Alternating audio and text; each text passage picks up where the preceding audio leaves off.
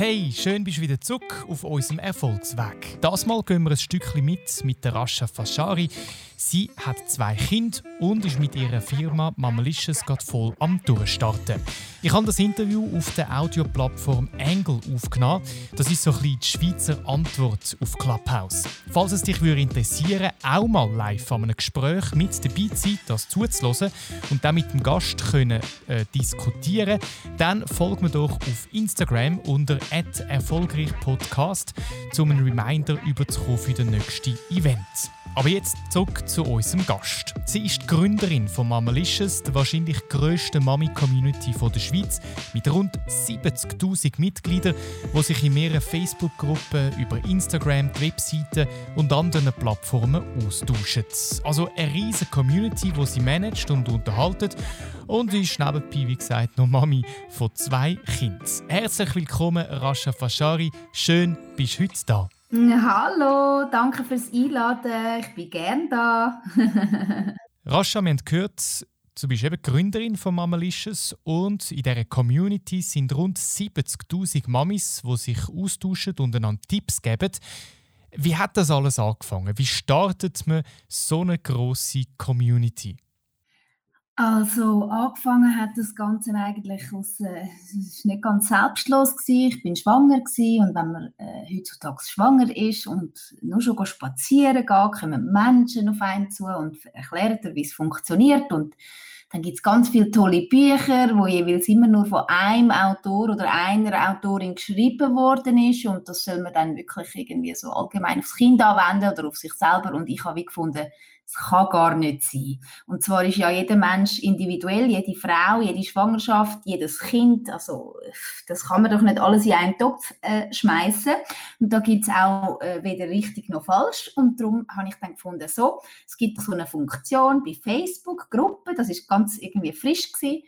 Und dann habe ich gefunden, also ich gründe jetzt eine Gruppe auf Facebook, wo wir Mamis uns können austauschen und einander beraten können. Und äh, Right Time, Right Place. Damals hat es noch nicht so viele Gruppen gehabt. Ähm, genau, bin ich einfach eine von der ersten gewesen und ich glaube, das ist mega wichtig gewesen und gehört glaube auch zu der Story, dass das so äh, schön, gesund, organisch im eigenen Tempo, also in elf Jahren, hat dürfen wachsen. Und genau, ich habe mir einfach vorgenommen, dass das Baby, wo jetzt schon ein bisschen grösser ist, einfach darf ganz äh, natürlich wachsen, während ich mir die Zeit in der ersten Kind, also in der, in der Erziehung, die ersten sechs Jahre von, von meiner Mami sein, da sein, habe ich mein Kind 100% priorisiert und ähm, das ist dann so nebenbei gelaufen und ganz lustig, einfach immer gewachsen und gewachsen und gewachsen und gewachsen. Also ich habe eigentlich nicht einmal so viel dafür, also im Sinne von, es war nicht anstrengend gewesen, aber es hat Zeit gebraucht und die Zeit habe ich natürlich automatisch können meinem Unternehmen geben, weil ich keinen Stress hatte, weder finanziell noch eben äh, eine Vorstellung von, oh, das müssen jetzt 70'000 sein. Also weißt, ich bin schon froh gewesen, wenn 100 drin sind. Stell dir mal vor, 100 Frauen, die sich gegenseitig beraten, das ist eigentlich schon wie genug gewesen. Und somit habe ich weder einen Druck gehabt, noch eine Vorstellung oder eine Erwartung und ja, das Glück, dass das einfach so gedeiht ist und jetzt äh, auf einmal haben wir über 70'000 Moms und einen grossen Geschäftsbereich drumherum gebaut und ich kann davon leben. Vielleicht kann ja mein Sohn dann oder meine Kinder allgemein auch mal davon leben und dann hat sich die ganze Zeit vor der Kiste oder vor dem Handy schon gelohnt. das ist natürlich eine sehr intensive äh, Zeit, um, um so eine Community zu unterhalten. Also du hast gesagt, elf Jahre hast du das gemacht und das gibt mir persönlich jetzt gerade recht Mut. Ich habe äh, meinen Podcast gerade erst gestartet und sehe so, bin am Anfang, wie du gesagt hast, so an 100 Leute, wow krass, ich habe am Anfang nur schon gedacht, hey, wenn nur schon 20 Leute meinen Podcast lost, äh, hören, oder die erste Folge hören, dann habe ich schon 20 Leute erreicht und habe vielleicht, wenn dann bei, bei der nächsten Folge nochmal 20 Leute mithören oder vielleicht ein bisschen mehr und nicht davon ausgehen, das sind die gleichen, dann haben die das spannend gefunden und ich habe schon können 20 Leute erreichen, irgendwie mit einem Thema oder mit meiner Art, wo, wo sie interessiert. Bei dir ist das äh, eben auch so gestartet, klein, nach elf Jahren sind wir bei 70'000 Mamis, die sich austauschen, wo wahrscheinlich, also ich meine, das ist äh, nicht einfach irgendwie bla bla bla, sondern erzähl doch mal schnell, vielleicht, wie geht es denn in diesen, in diesen Gruppen am ab, was, um was geht es dort?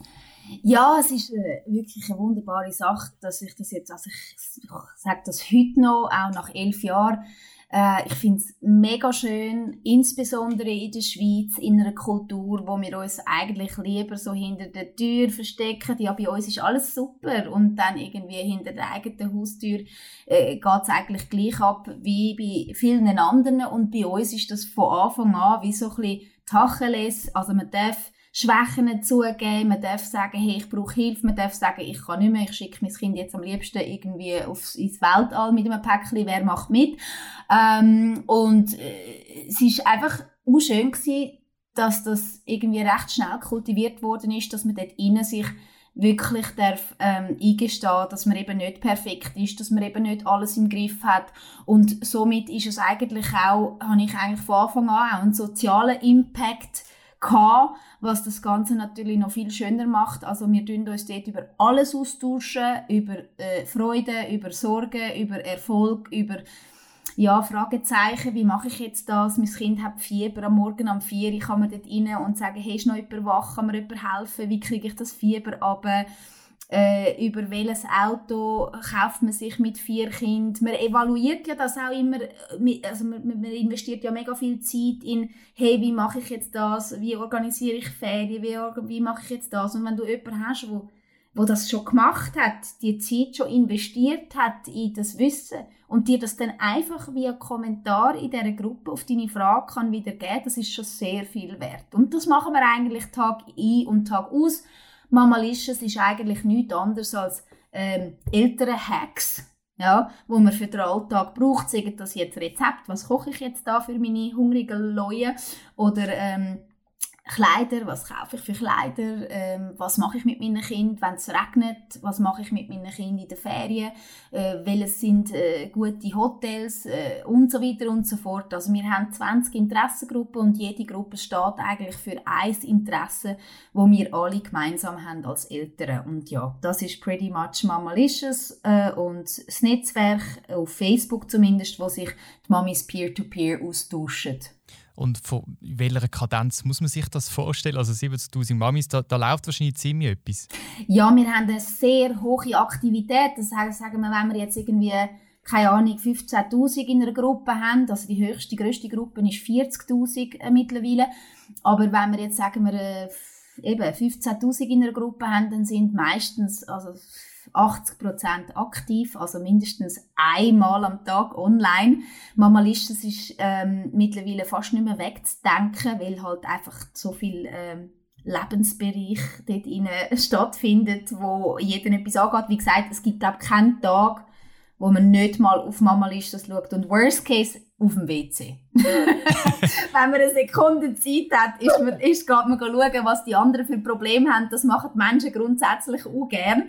Aber natürlich auch die schönen Sachen oder eben zum Tipps einholen. Also es ist eigentlich äh, äh, ein, ein, ein Tool, das man zum Leben braucht, aber auch in der Langeweile gut kann brauchen obwohl der mit dem WC, ich bin vor kurzem Papi geworden und äh, auf dem WC hat man nicht unbedingt Zeit für sich, wenn man das Kind hat. Das ist mal gewesen, das ist mal gewesen, genau. Also, aber äh, ja, es, ist, klingt jetzt doof, ähm, aber äh, man macht das während dem Stillen, man macht das während das Baby oder Kinder schlafen, während sie auswärts sind. Also äh, oder wenn wir uns halt einfach dann die Insel schaffen und Kind schnell vor das iPad tun, was total natürlich nicht so gut ist oder nicht pädagogisch korrekt ist, aber wir finden trotzdem immer einen Moment und dann ist das Handy ja immer hoch im Kurs und manchmal ist es unübersehbar, wenn man dort mal angemeldet ist. du hast am Anfang gesagt, du hast ein Business daraus gemacht und, am Anfang, und hast auch gesagt, es ist so ein bisschen aus einem Selbstnutzen entstanden. Also du hast dich wirklich austauschen mit anderen Mamis. Irgendwann ist das alles gewachsen und dann ist wirklich ein Business daraus entstanden. Wann ist der Moment gekommen, wo du gemerkt hast, dass das jetzt dein Beruf ist, dass du das auch willst, weitermachen hm. Also ich habe immer vor, mal ähm, das Ganze zu monetarisieren und, und, und auch wirklich ähm, können mein Geld damit verdienen.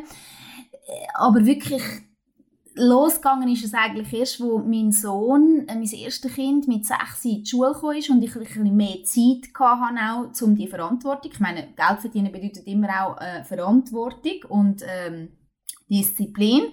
Und die konnte ich vorher nicht gewährleisten, weil einfach eben mein Kind erste Priorität war. Und dann habe ich äh, mal kurz eineinhalb Jahre für ein grosses Unternehmen geschafft als ähm, Marketing Manager und bin in der Position gewesen, das Geld auszugeben. Und dann habe ich mit ganz vielen Influencer und Online Digital Marketing Companies ähm, geschafft und und habe dann so ein bisschen gesehen, der Output ist so, naja, und irgendwann bin ich so ein bisschen, ja, auf die Idee gekommen, hey, das, das könnte ich eigentlich auch. Ich habe da etwas in der Hand, das eigentlich sehr wertvoll ist ähm, und auch könnte monetarisiert werden. Und dann ist uns allen gekündigt worden in dieser Firma, sprich die Schweizer Filiale ist aufgelöst worden und dann ist meine Chefin zu mir gekommen und hat gesagt, so, du musst jetzt da unbedingt etwas daraus machen und wenn du das nicht machst, bist du wirklich blöd. Das hat sie mir ganz direkt gesagt und dann hat sie sich aber auch gerade angeboten und hat ihr auch gesagt, sie hilft mir, da ein Konzept daraus zu machen und hat das mit mir durchstrukturiert und dann habe ich ja, nahtlos habe ich entschieden, dass ich keinen neuen Job suche, ähm, wo mir meinen Lebensunterhalt zahlt, sondern dass ich mir das jetzt einfach im Schnelltempo selber aufbaue. Das Wissen habe ich gehabt, die Erfahrung habe ich gehabt, die Community habe ich gehabt. Ich habe es ein bisschen anders gemacht. Ich habe alles zuerst aufgebaut. Ich habe wie gewusst, ich muss mir etwas aufbauen, wo ich nach, nachher, wenn mein Kind groß genug ist und nicht mehr so viel Aufmerksamkeit von mir braucht, dass ich dann etwas in der Hand habe, wo ich gerade kann Geld verdienen und somit genau, ich habe es halt einfach wie schon gehabt und habe dann das drumherum relativ schnell innerhalb von drei Monaten umbau, äh, um, ähm, wie sagt man, ähm, umgesetzt und ähm, habe dann eigentlich, ja, bin mega schnell dort reingerutscht. Das braucht natürlich Mut, aber ich habe ja wie schon ein bisschen gewusst, was Potenzial ist, weil einfach Mitglieder auch schon mehr oder weniger alle da sind oder einfach noch nicht monetarisiert. Das heißt, ja, umgekehrt wäre es vielleicht, bräuchte es ein bisschen mehr Zeit. Aber so wie ich es jetzt gemacht habe, ist es halt dann, ja, wie logisch gewesen, dass man dann auch etwas daraus machen kann oder sollte. Genau. Das ist ja auch so ein bisschen der, der klassische Weg, ähm, ja, Anführungszeichen, oder oder umgekehrt, der umgekehrte Weg ist ja das, was viele Firmen auch probieren und, und, und äh, um das Engagement zu haben, um, um eine Community können aufzubauen, wo, wo miteinander agiert, ohne dass man immer wieder muss Inputs geben muss, wo, wo einfach ähm, funktioniert. Äh, und du hast eigentlich es andersrum gemacht, oder? Du hast zuerst Community gehabt und hast dann einfach, also ja, einfach das monetarisiert.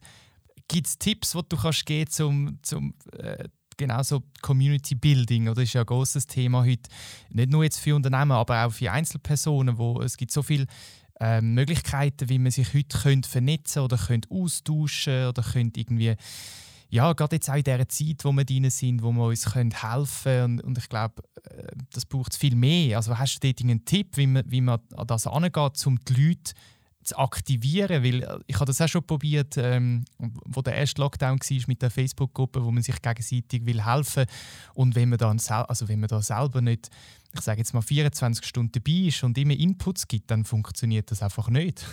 Hast du dort irgendwie einen Tipp? Ja, also grundsätzlich ist es natürlich so, dass aller Anfang ist schwer und es ist auch bei uns sehr langsam vorangegangen. Aber ich komme jetzt gerade auf den allerersten Tipp und der ist ganz wichtig und das ist einfach Durchhaltevermögen und auch ähm, wie soll ich sagen, dass du weißt, warum du das machst, wenn du nämlich weißt, warum du das machst oder auch dein Ziel vor Augen hast und kennst dann äh, habe ich einmal das Gefühl, kommt das dann so wie auch ein bisschen von allein, ohne dass man stresst. Also der erste Tipp ist, dass man sagt, look, ähm, wir haben eine extreme so Like-Kultur, wie viele Likes komme ich über, wie viele Followers komme ich über und sind dann entsprechend sehr, äh, wie soll ich sagen, es kann, kann dich auch unglücklich machen oder dir das Gefühl geben, du bist nicht schnell genug und nicht schnell erfolgreich genug. Und ich habe mir immer gesagt, eben nochmal zu diesen 100 Leuten sind auch gut. Ähm, ich stelle mir immer eine Turnhalle vor und stelle dann die Leute, die ähm, reagiert haben, engaged haben auf etwas, was ich gepostet habe oder auch andere gepostet haben. Und dann, wenn das dann 100 Leute sind, stellst du dir die 100 oder 100 Likes, oder? Stellst die 100 Leute in die Hallen rein Und dann merkst du eigentlich, dass das schon recht gut ist, oder? Und, und, und wenn man äh, zufrieden ist und wenn man das Gefühl hat, man kommt voran und, und, und dranbleibt, also nicht, also man muss wirklich dranbleiben, ich sage nicht hundertmal am Tag, aber du musst mindestens einmal am Tag dort dranbleiben und musst gewillt sein, die Arbeit zu machen für wenig. Also für wenig Zuschauer, für wenig Users, für wenig Followers und jeder einzelne schätzen, wo dort drin ist und den auffangen und mit dem schaffen, was man hat. Wenn du das jeden Tag machst oder auch nur dreimal in der Woche, dich kümmerst, Input gibst oder zulässt oder ähm, einfach engagest, auch in deiner eigenen Community, dann wächst das organisch und natürlich und über Mund-zu-Mund-Propaganda. Also Mamalicious ist nie über Werbung gewachsen. Ich mache keine Werbung. Das wächst wirklich über Mund-zu-Mund-Propaganda und das einfach auch, weil ich gewisse Values biete in unserer Community, wo man halt andersweitig nicht bekommt. Das heißt ja, einerseits dankbar sein für jedes einzelne Mitglied und andererseits eben auch Value ähm, generieren, indem du dir jeden Tag die Frage stellst, was brauchen meine Mitglieder, was braucht meine Community? Ja, und dann am Schluss natürlich noch der Purpose, genau, etwas, wo man gemeinsam hat und wo man sich gemeinsam darüber kann ähm, austauschen und das ist ein Bedürfnis, wo wir alle Menschen haben. Gerade in einer Welt, wo man so verkapselt und eingängt, eingepfercht in unserer Wohnung, plus jetzt noch Corona, ähm, umso wichtiger ist jetzt eben auch, dass der Austausch und eben das Bedürfnis ist etwas ganz Natürliches und wenn, wir, wenn man der Typ ist dazu, das ist jetzt der letzte Punkt, man muss auch eine gewisse, wie sagt man, ähm, ja, man muss auch die, äh, ein Community Manager ist jemand, der auch kann auf alle eingehen und wo sich die Zeit möchte nehmen für, für andere Menschen und äh, auch gleichzeitig kann schlichten und gleichzeitig kann für Frieden sorgen dort rein. Also es muss man, man muss auch Persönlichkeit dafür sein, dass man da den Schnuff hat. Aber das hörst du ja immer wieder, also weißt das, das heißt, hey, look, du musst mal anfangen an und dann gibt es halt einfach eine lange Durchstrecke, wo nicht viel passiert, aber du musst einfach weitermachen und dann kommt es irgendwann und das macht alles Sinn.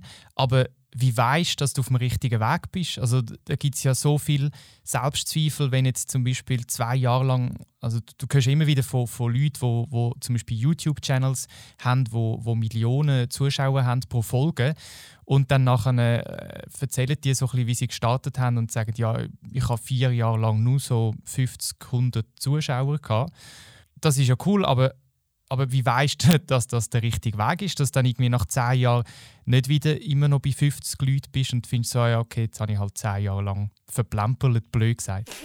Ja, also ich gebe dir jetzt ein ganz ehrliches Beispiel. Ich habe heute noch einen Call, wo ich mich extrem darauf freue, und zwar mit der Gründerin von Echte Mamas. Das ist ähm, eigentlich eine Konkurrenz von mir. Ich sehe jetzt, also ich bin nicht so konkurrenzorientiert, sprich ich tue mich gerne mit meiner Konkurrenz zusammenschließen und, ähm, und, und, und, und austauschen. Darum eben äh, freue ich mich so auf den Call. Aber die Frau hat das innerhalb von vier Jahren gemacht. Ich habe mein sieben Jahre ähm, in, äh, in elf Jahren jetzt meine 70.000 und sie hat innerhalb von vier Jahren eine Million.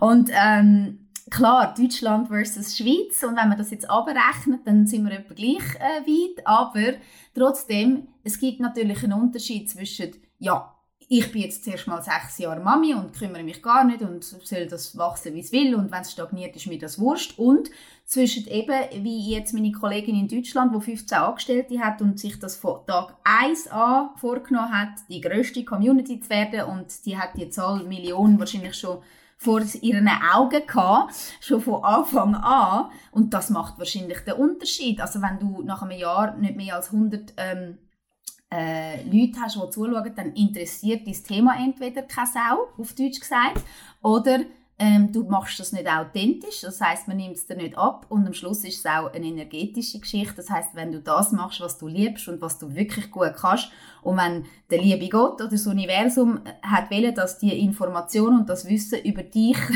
quasi ähm, durchfließt und in die Welt rausgeht, dann wirst du deine Followers haben und wirst du deine Zuschauer haben. Und wenn es nicht wächst und wenn es stagniert, ist es wie immer im Leben, dann ist es vielleicht nicht das Richtige oder musst vielleicht ein bisschen etwas anders machen oder machst einfach noch etwas falsch. Ich sehe das sehr spirituell. Also man muss sich vielleicht auch irgendwann ja, mit sich selber auch äh, ehrlich sein und, und vielleicht irgendwann sagen, okay, das ist jetzt vielleicht nicht das, wo, was hätte sollen sein. Aber ich finde ja, gleich wichtig, dass man, dann, dass man dann sagt, hey, es ist eine Erfahrung und offenbar ähm, hat das müssen so sein und ich glaube, jede Erfahrung ist mega wichtig zu machen, oder? Dass man dort ähm, nicht, nicht stagniert und sagt, ah oh Mann, jetzt habe ich zwei Jahre von meinem Leben verdüdelt für nichts, sondern es ist ja dann auch eine Erfahrung, die du machst. Ja, nein, äh, oh, absolut. Ich, ich bin ja... Äh ich habe schon so viele Projekte angefangen und wieder aufgehört, sind jetzt erfolgreich gewesen und ich bin gegangen wie Agency oder sind nicht erfolgreich gewesen und bin gegangen, weil es einfach nichts gebracht hat, spielt eigentlich keine Ruggel. Ähm, wie sagt man, Trial and Error, ähm, extrem wichtig. Jede Erfahrung und vor allem auch jeder Fehler ist extrem wichtig. Und ich glaube, als Unternehmer muss man sich einfach eingestehen oder können eingestehen, äh, äh, äh, dass etwas nicht funktioniert oder dass man etwas anderes machen muss. Das heisst, kritikfähig sein und äh, sich dann trotzdem können auf die Schulter klopfen und, und stolz sein darauf, dass man das gemacht hat und, und das wirklich auch anerkennen als ein Teil von deiner eigenen Erfolgsstory. Es ist eben, wie gesagt, etwas, was funktioniert hat oder nicht. Es gehört alles zu dir, zu deinem Weg auch als Unternehmer. Und äh, ich merke auch, jetzt erst nach elf Jahren, gell, ich habe so viele Fehler gemacht und ich habe immer gefunden, äh, wenn niemand anders darunter leiden muss, dann ist mir das wurscht. Aber im Endeffekt ähm, hat jeder einzelne Schritt und jeder einzelne Fehler und jeder einzelne Aufwand, den ich umsonst gemacht habe, dahin geführt, wo ich heute bin, mit äh, der Company, aber vor allem auch ich als Unternehmerin. Und ich glaube, das ist der wichtigste Punkt, oder? Wie siehst du das äh, als, als zweifache Mutter? Ich habe in Folge Nummer 4 von meinem Podcast mit der Tina Habich geredet. Sie ist Geschäftsführerin vom Gachet.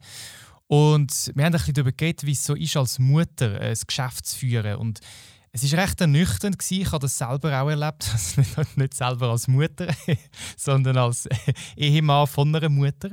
Ähm, einfach weil gewisse Strukturen noch so präsent sind, dass es zum Teil einfach extrem mühsam ist und schwierig äh, sich als, als Frau können, können, ähm, in der Arbeitswelt zu gehen und nicht äh, als Mami oder als Frau mit Kind, sondern einfach als Frau, die wo, wo jetzt da schafft. Und das habe ich das Gefühl, gerade in der Schweiz noch extrem, ja, noch, noch, noch krass die Strukturen. Wie, wie hast du das erlebt, so als zweifaches Mami und Geschäftsführerin, die selber ein, ein Business aufbaut und, und weiterbringt? Ja, also, äh, als, also ich bin auch angestellt gewesen, ähm, wo ich äh, mit dem ersten Kind schwanger war und dann ist für mich wie ganz klar gewesen, ich habe gar nicht gewusst, dass es so etwas wie Vereinbarkeit gibt. Ich meine, ich habe das weder von meinen Eltern, da war einfach jemand daheim und ich habe dann so gedacht, nein, das, nein, das, das gebe ich mir nicht, das macht mich wahnsinnig, wenn ich jetzt müsste, also ich habe wie ganz natürlich habe ich gesagt, okay, ich, ich ziehe jetzt den Kürzer, für mich gibt es jetzt keine Karriere, mit 26 bin ich zum ersten Mal Mami geworden und habe gewusst, jetzt musst du selbstständig werden. Also das ist für mich gar keine Frage, ob ich diese Spiele mitmache oder nicht, weil ich bin so es hat mich so verunsichert und das passiert wahrscheinlich sehr vielen Müttern, dass sie sich einfach entscheiden zwischen Kinder bekommen oder Karriere, weil das kann man, kann man eigentlich eben, also ich habe wie, das heisst nicht äh, äh pessimistisch gewesen, aber einfach realistisch gewesen und habe dann gekündigt und habe dann wie gewusst, ich werde selbstständig und wenn ich selbstständig bin, dann tue ich mir meine Tage so gestalten, wie ich will. Ich habe noch Läden und dann habe ich einmal einfach einen Zettel an den Laden da und gesagt, ich bin heute nicht da, mein Kind ist krank. Also ich habe das ganz äh, ich habe das ganz ähm, ja, äh, so gelöst, so, so gut. Ich habe mein Bestes gegeben, aber ich habe mich nie sagen wir es so, man sagt ja einmal so ein bisschen, du kannst dich beugen, aber du darfst nicht brechen. Und ich habe mich nie, weder für einen Arbeitgeber noch ähm, für mein eigenes Geschäft, habe ich das gemacht. Ich habe mir einfach müssen meine Priorität, ich habe müssen meine, meine Prioritäten setzen und das ist mein Kind gewesen, und nicht äh, mein Geschäft.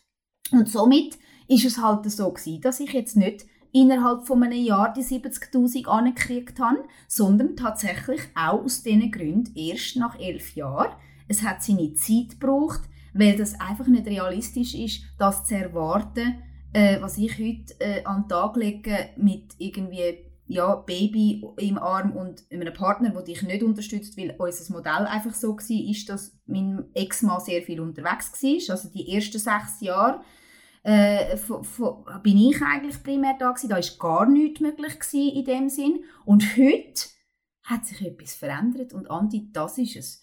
Die Unternehmen haben sich nicht verändert. Und äh, der, der, Arbeitsmarkt hat sich auch nicht verändert. Außer dass ich meine eigene Chefin bin und meine eigenen Regeln habe, was natürlich schön ist. Aber ich habe einen Partner, der mich unterstützt. Und das ist, glaube ich, der entscheidende Punkt. Äh, der Partner, wenn er gewisse, gewisse, gewisse Zeiten übernimmt und dir den Rücken quasi auch frei haltet, ähm, dann ist das ein mega großer Benefit und das ist der Grund, warum das für mich überhaupt funktioniert. Ja, muss ich also schon zugeben, das sind jetzt keine guten News im Sinne von ähm, super Tricks, äh, wie man das macht. Für mich ist es sehr schwierig ähm, äh, in der Schweiz und wir sind sehr, sehr weit hinten was das angeht, was das Thema Vereinbarkeit angeht. Und zu guter Letzt muss ich auch sagen, ich bin ja auch Unternehmerin und habe auch meine Angestellten äh, und Freelancer, sprich äh, lang Angestellte gehabt, jetzt nur noch Freelancer aus einem ganz bestimmten Grund. Ähm, aber darum geht es jetzt gerade nicht, sondern es geht eigentlich eher darum, ich weiß auch, was in den Köpfen der Unternehmen abgeht, vor allem von KMUs, oder? Ich glaube, da muss der Staat muss dort den ersten Schritt machen. Und wenn der Staat den Unternehmen mehr hilft oder einfach wie auch immer in welcher Form anbietet, dann kommen die Unternehmen. Und nach den Unternehmen knüpfen wir uns mal unsere Partner vor, wo, wo auch einfach jetzt, äh, ja, das ist der heutige Zeitgeist, wo auch mit anpacken und so schaffen wir Vereinbarkeit. Aber es ist extrem schwierig und es ist noch ein langer Weg. Ja, das ist schon noch krass, dass, äh, dass es jetzt, wie du sagst, liegt ja eigentlich zuerst an der Familie oder an der Partnerschaft, um so etwas überhaupt zu ermöglichen und, und nicht in der Wirtschaft, nicht in der Politik, sondern wir sind auf uns selber gestellt und wenn man wirklich etwas will, dann funktioniert das auch, wie man an deinem Beispiel sieht, erfolgreich. Aber man muss das in der Familie klären, was eigentlich äh, also was Sinn macht, aber es wäre eigentlich auch etwas, wo, wo, wo gesellschaftlich relevant wäre. Weil ich glaube, wenn, wenn beide Elternteile arbeiten, profitieren nicht nur beide Eltern und auch das Kind, weil, weil sie von beiden Elternteilen etwas haben, sondern die ganze Gesellschaft, glaube ich. Genau, genau. Äh, aber ich muss dazu sagen, ich bin dort recht, ähm, wie soll ich sagen, ich bin dort eben so realistisch. Ich sage mir heute, mit dem, was wir haben, wir müssen ja mit dem arbeiten, was wir haben. Ja? Und die aktuelle Ist-Situation ist, wir können nicht alles haben. Ja? Und, und, und, und, und, und das heißt so viel wie, das überlegt man sich, bevor man die Entscheidung trifft, Kinder zu machen. Dann muss man sich entscheiden, muss man sich, ja, das ist leider immer noch so, weil wir einfach so hinten drin sind, äh, oder Politik, was das angeht, muss man sich entscheiden, wer, also vor allem als Frau, wenn man noch stillen will, muss man sich entscheiden, eben den, Rück, den Rückwärtsgang einzugehen, sich darauf einzulassen und irgendwo dann auch dankbar sein, dass der Chef einem ja dann wenigstens noch irgendetwas gibt. Das klingt total schlimm, aber es ist die Situation, ja. Also wenn der Chef dann sagt, ja, ich gebe dir irgendwelche einfache Projekte, wo nicht so, wo du nicht so musst da sein, wo es nicht so wichtig ist, oder, dass du 100% dabei bist, dann äh, ja, wenn man sich fürs Kind entscheidet, dann ja, kann man sagen, hey, ich finde es lässig, dass ich das immer noch machen kann. Ich habe meine Abwechslung, ich habe meinen Job. Manchmal ist es finanziell auch extrem wichtig, dass der weiterhin besteht. Aber sind wir ehrlich, wenn dann das Kind krank ist, dann fühlst du dich als Mutter weniger, hast du weniger Schuldgefühl, wenn du einfach kannst rauslaufen und weißt, hey, die können jetzt alle normal weiterarbeiten und nichts, kein Zacken vom Zahn, dann ist das für dich auch weniger Schuldgefühl und und, und ein besseres Gefühl, wenn dann die Situation wirklich da ist. Es klingt am Anfang mega hart, aber wenn du in einer High-Performer-Position bist, oder? Und man von dir verlangt, du sollst so tun, als hättest du kein Kind, das ist furchtbar für die Psyche. Und auch furchtbar für die Beziehung und furchtbar für das Kind und überhaupt äh, ja, endet man da dann tendenziell äh, wahrscheinlich im Burnout. Und darum, wir müssen schon auch achtsam mit uns sein und sagen, hey, wenn wir das machen mit dem Kind und Familie, dann müssen wir auch auf gewisse Sachen verzichten. Es ist ja dann bald vorbei, mein, mein Sohn ist jetzt 10 und ähm, es ist wie alles viel einfacher und sobald sie auch in Kinski gehen und in die Schule gehen, hat man wieder mehr Zeit. Aber die Anfangszeit, die ist so wertvoll. Ähm, ja, dass ich damals, wo, habe ich einen Laden aufgemacht und habe das äh, irgendwie mein Kind mit Eis in die Krippe da und jeden Abend, also drei Tage in der Woche, bin ich am 7 Uhr holen, dann ein riesiges Geschrei bis die Heime, weil er Hunger hatte, logischerweise. Und ich mega schlechtes Gewissen. Und dann kurz vor dem Burnout habe ich alles aufgegeben und gesagt, das ist es mir nicht wert. Ich will mein Kind aufwachsen sehen. Ich möchte die Mutterrolle, trotz deren Unternehmerin, die ich bin und immer habe sein Und ja, also, ja, ich habe einfach den Schritt dann zurückgemacht und es das beste, die beste Entscheidung für mich, einfach auch für schlechte Gewissen, um ehrlich zu sein. Also, das hätte ich mir nie verziehen, wenn ich dort so, für was? Für Geld? Für, für, für irgendetwas? Es hat ja nichts gegeben, was ich nicht noch haben kann nach dieser Zeit. Also, genau. Und darum, ich finde es wichtig, dass man dort ein bisschen unterscheidet zwischen wann, will ich, wann möchte ich welche Lebensziele erfüllen und erreichen. Du hast, du hast es vorhin angesprochen, du hast, du hast einen Partner, der dich unterstützt. Und jetzt ist gerade noch eine Frage gekommen, die gut dazu passt, von Martin. Was würdest du alleinerziehenden Mamis als Tipp mitgeben, wo, wo eben keine Partnerin oder keinen Partner haben, ähm, wo aber gleich in die Selbstständigkeit möchten oder den Wunsch haben, zum, zum Unternehmerin zu werden? Ja, ich habe gerade vorher einen Podcast mit der Nicola Schmidt gehabt. Das ist eine wahnsinnig äh, tolle Erziehungs- ähm, Wissenschaftlerin. Und ähm, es ist ja tatsächlich in der Tat so, dass äh, es eigentlich drei Personen per Kind bräuchte, was Betreuung angeht, damit das irgendwie für alle erträglich ist und man eigentlich normal ein Leben führen kann. Das heißt, wenn man alleinerziehend ist, das ist also schon, also muss ich schon sagen, das habe ich jetzt auch oft beobachtet in unserer Community. Ich ziehe den Hut vor Alleinerziehenden. Ich weiß nicht, wie sie das machen. Ich kann mir das nicht vorstellen. Ähm, oder vorstellen schon, aber ähm, das ist einfach etwas, das ist so ein Augen zu und durch, selbstständig werden ähm, als Alleinerziehende kann wenn man das wirklich gut macht und nicht zu viel Risiko eingeht und noch, äh, und, und sagen wir vielleicht eine Partnerin hat oder einen Partner, also einen geschäftlichen, ähm, oder wenigstens selber kann entscheiden, wenn man Gas gibt oder wenn man weniger schafft und, und, und, und nicht so angewiesen ist darauf, dann ist das mega lässig. Aber sonst würde ich jetzt Alleinerziehende allein schon wegen der strukturellen Geschichte, dass man einfach muss, ja, man muss das Kind dann und dann abholen, weil das Kind ja von niemand anderem kann abgeholt werden und so weiter und so fort. Dort hätte ich jetzt gesagt, ist ein geregelter Alltag das Allerwichtigste, wenn man das kann, selbstständig, kommt ein bisschen darauf an, was man macht. Wenn man Buchhalterin ist, ist es super, schafft man am Abend. Ähm, ich habe eine Nachbarin, die ist, ähm, die ist äh, auch alleinerziehend gewesen. Die ist dann, hat es so gemacht, dass sie tagsüber fürs Kind da war. Und dann am Abend ähm, hat ihre Mutter dann ab und zu geschaut und sie ist dann, ja, Briefe verpacken bei der Post, oder? Nur damit sie kann fürs Kind da sein und Geld verdienen, es ist verrückt. Also es gibt für Alleinerziehende eigentlich keine andere Lösung als eine gute Community haben. Da sind wir wieder beim Thema. Ähm, wenn wir den Schritt machen und sagen, ich brauche Hilfe, einfach bei den Nachbarn rufen und sagen, los, ich brauche Hilfe, ich kann das nicht allein, darf mein Kind dreimal in der Woche bei euch zu Nacht essen, äh, zahlt oder nicht zahlt, das müssen wir machen. Das ist der einzige Weg, um sich Zeit zu schaffen und ähm, und, und, und, und ja, dass man das überhaupt ankriegt. Also es ist nicht alles erklärbar, es gibt nicht für alles eine Lösung. Aber es gibt die Möglichkeit, sich zu trauen, einem, Impuls nachzugehen, sich sein Bestes zu geben und, und, und, und zu versuchen auf jeden Fall. Aber immer mit dem Gedanken, nicht zu viele Erwartungen. Ich bin dankbar für die Schritte, die ich machen kann und warte, warte. Das Gras wird nicht, wie sagt man, das Gras wächst nicht schneller, wenn man es ausreißt und Kinder brauchen nun mal ihre Zeit, aber dafür wird man dann mega belohnt, indem man dann ein ganzes angenehmes, einfaches Kind hat, weil man genug Zeit mit dem Kind verbracht hat und dann ähm, wird man ganz groß unterstützt, vor allem als alleinerziehende Mama von seinen eigenen oder von, von deinen eigenen Kind dann am Schluss. Es lohnt sich. Es ist ein Investment. Es ist ein Investment und manchmal hat man im Leben Phasen, wo man einfach unten durch muss oder wo man einfach auf Hold ist oder wo die Sachen einfach nicht so funktionieren, wie man es gerne hätte. Aber es lohnt, es lohnt sich.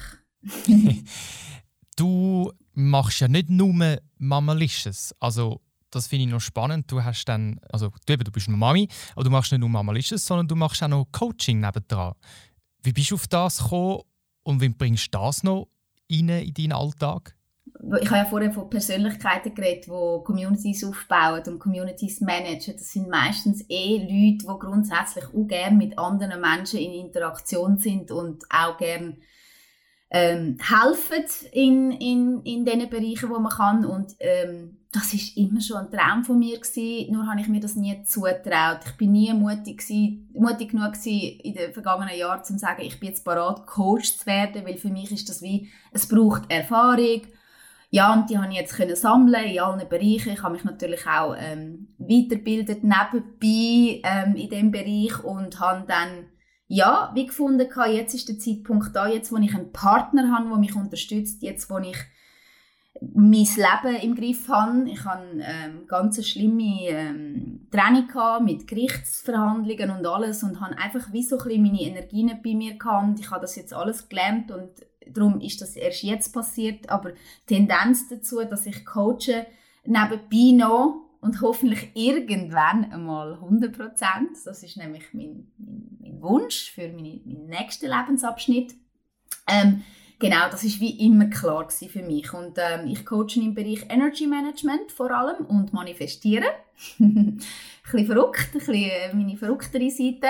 Und ähm, da sind wir auch schon bei, wie schaffst du das alles? Ähm, wenn, wir, wenn wir lernen, dass alles Energie ist und dass unser Körper Energie ist und dass wir sehr viel dafür machen können, dass wir, ähm, dass wir gesund sind und dass wir glücklich sind und auch, dass wir gut performen können.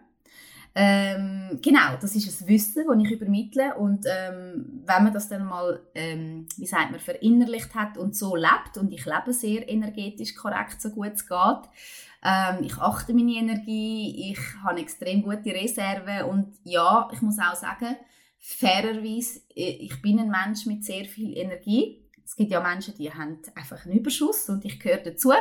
Das heißt, ich habe auch immer ein das Bedürfnis, ähm, ein mehr zu machen und, und Sachen zu reissen und äh, weiss aber auch, durch das, dass ich gleichzeitig noch eine äh, Ausbildung zur Entspannungstrainerin gemacht habe, weiß auch, wenn ich muss runterfahren und wenn ich muss ähm, entspannen und ich sage immer, ähm, I uh, slow down to speed up und äh, das ist mein Motto. Das heißt, auch wenn ich sehr viele Sachen gleichzeitig mache, mache das extrem achtsam mit mir selber, aber auch ähm, mit meinen Tasks und es ist wie so, äh, ja, wenn du mich fragst, wie machst du das? Ja, ich, ich nehme mir nie mehr als zwei große Tasks pro, Woche, äh, pro Tag vor.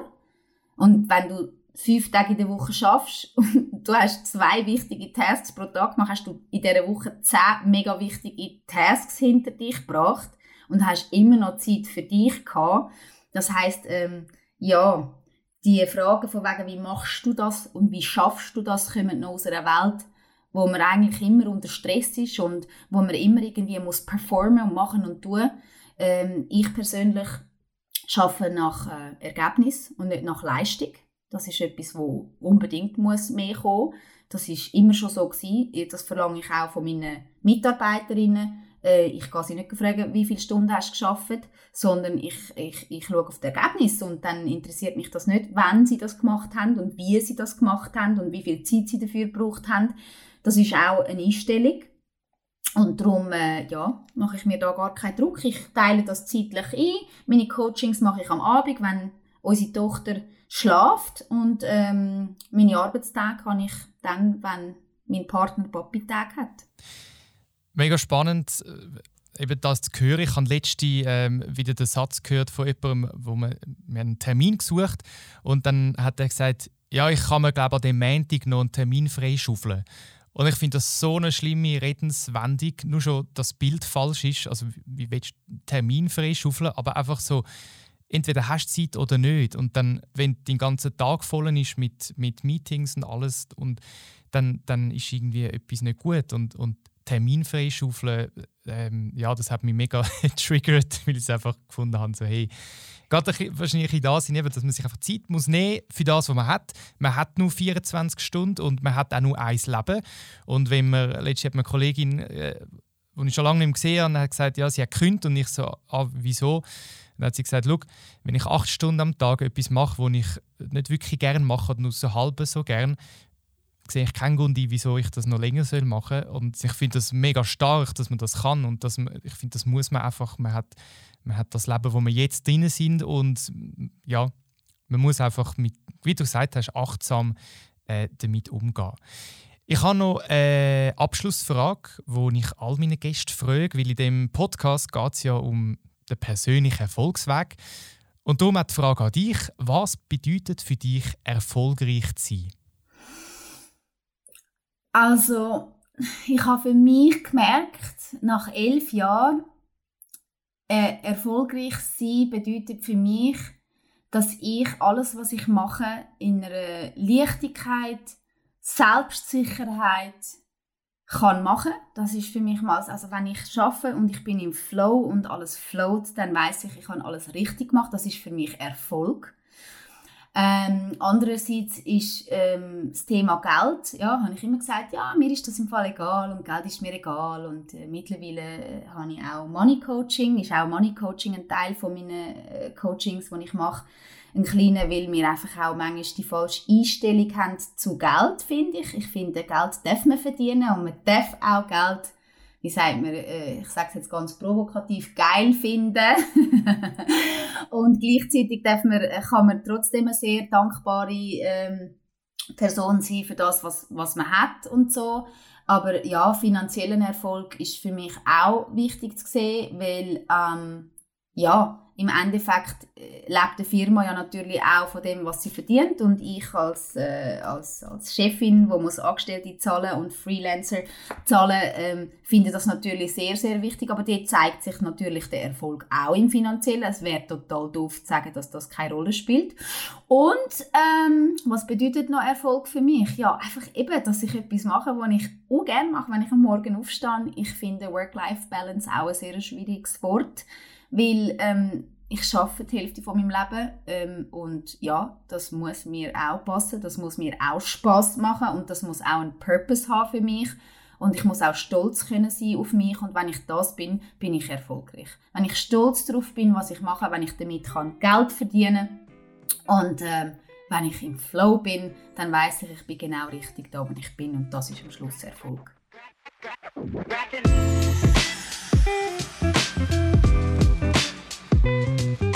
Flow sein mit dem, was man macht und im Jetzt bleiben. Weil wir haben ja nur das Jetzt. Wir können zwar in die Zukunft schauen und hoffen, dass wir irgendwann glücklich werden, aber wirklich etwas an der Situation ändern, das können wir nur im Jetzt.